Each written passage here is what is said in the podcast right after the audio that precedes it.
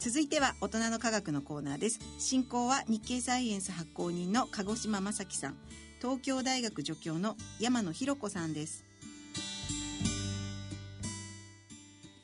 ご機嫌いかがでしょうか？東京大学政策ビジョン研究センターの山野博子です。このコーナーでは日経サイエンス発行人の鹿児島正樹さんにご出演いただきます。科学の話題につきまして解説いただきます。鹿児島さん今回が初めてのご出演ということなんですけれどもよろしくお願いいたします。よろしくお願いいたします。さて鹿児島さんはもともとが日本経済新聞社の科学部の記者をされておられたということですけれども、はい、あのー、まあ、あの、入社してからですね、少し経ちましてから、科学技術部というところに配属なりまして、はい、えー、まさに先端技術であるとか、うん、科学の話を主に取材してまいりました。ほとんどじゃあ日経社にいらした頃は科学技術のご担当そうですね。はい。あのまあ基本的には本当にピュアなあの基礎科学に始まって、はい、あるいは企業の最先端の技術開発の動向であるとか、うん、いろいろなものを取材してまいりました。うん。もともとこうした領域にご関心があったんですか？そうですね。あのまあ入社をしましていろいろな企業であるとか、あるいは大学などを取材することがありまして、はい、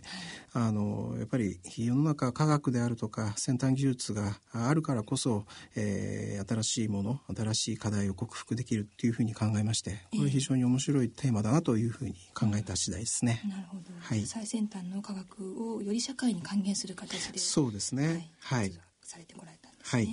さてそんな鹿児島さんに今月号の日経サイエンス誌の特集記事などをご紹介いただきたいと思いますはい今回の特集ですけれども、はい、えっ、ー、と今回はですね、はい、えー、スターショット計画というですね、うん、えー、なんだろうというようなちょっと何かよくわからないような、はい、はい、あのー、これは2016年にですね、アメリカで発表された実は宇宙のまあ探査計画のようなものなんですけれども、はい、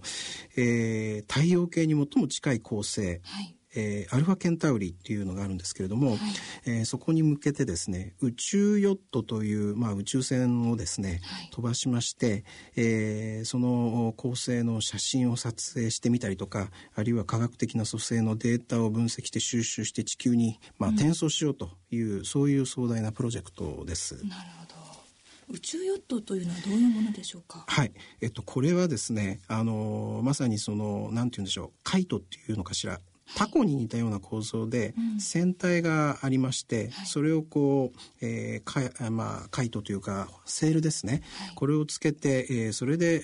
えー、まあ、風を受けるような形で飛んでいこうというものです。で、当然宇宙風ありませんので、はい、えー、光なんですね。光。光はある意味で言うと粒子みたいなものですから、えー、光がぶつかるとそれでもって帆がそれを受けるとそれでもって推進力に変えて、まあ、飛ぶと、まあ、単純に言うとそういうような仕組みです。そういうものですね。はい。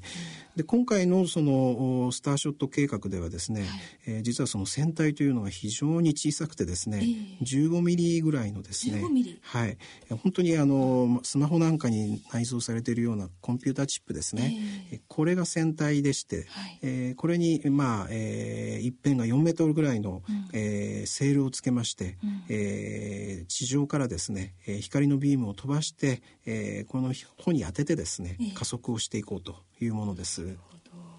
壮大な計画です、ね、そうですね。なので、あの、非常にちっちゃいもので、えー、えーとこれをたくさん、まあ、母船みたいなものに搭載して宇宙空間に持っていって、えー、で、そこで、まあ、リリースをして、うん、で、えー、地上から、えー、その光のビームを正確に、まあ、当てると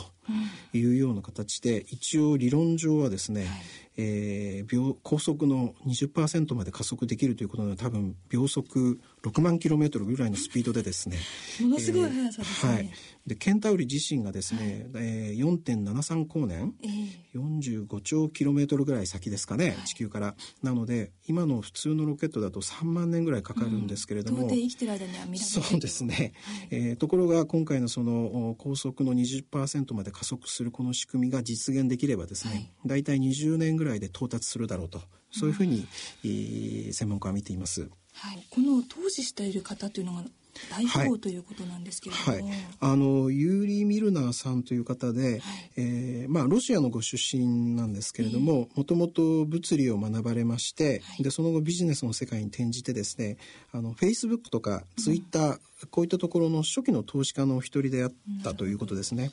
で今回の計画にはあの1億ドルぐらいを提供されているというふうに報道されてます。なるほど。実際どのぐらいの実現可能性があるんでしょうか？そうですね。はい、あのまあ中には高等向けっていうような見方もあるんですけれども、えー、例えば構成の研究には向かないんではないかと。うん、なぜならものすごいスピードで通過してしまいますから、うん、あるいはそうですね。もうあのとにかく到着はしたけれどもすぐに通過しちゃうようなもんですから、えー、えー、全く意味がないんではないかというような見方もあるんですけれども、まあある意味で言うと人類はそういうところに遠くに行きたいとかですね、うん、未知のところを自分で見て見てみたいっていうような欲望があると思うんですけれども、うん、そういったところでなんとこの、えー、計画を実現したいということで、い。くつかの課題は当然あるんですけれども、はい、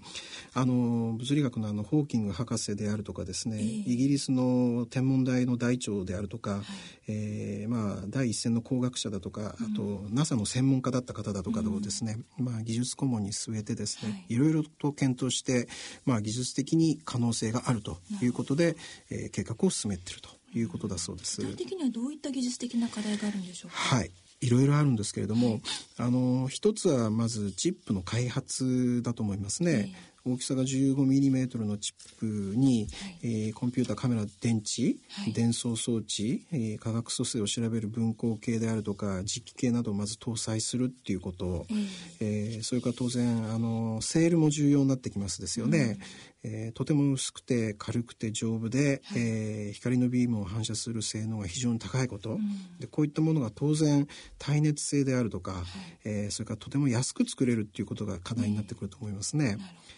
で一方であの地上のシステムも重要で、うん、えー、現在の青写真ではですね地上に1億個の小型レーザーをこうこう 1km 四方にですね、うん、配置して光ビームをこの正確にこう宇宙に発信しなければいけないと。巨大なお金がかかりますね。かかりますね。えー、だから最終的には数十億ドルぐらい必要になるんじゃないかっていう意見もあるんですけれども、えー、まあそういった問題がありますですね。これらの研究はでも日本が成功しているという記事もありましたけどそうですね。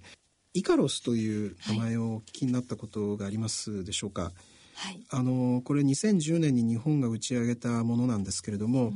えー、こちらは本当にもうすごく大きくてですね直径が1.6メートルで高さが0.8メートルの円筒形で、うん、えー、セールも14メートル四方と結構大きいんですね。うん、でこれがですね順調に今飛んでおりまして、はい、まあ技術的には日本がかなり先行していると、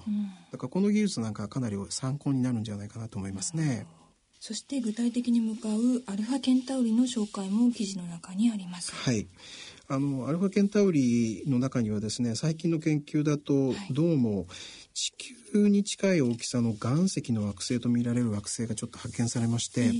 えー、どうも水がですね液体の状態で存在できる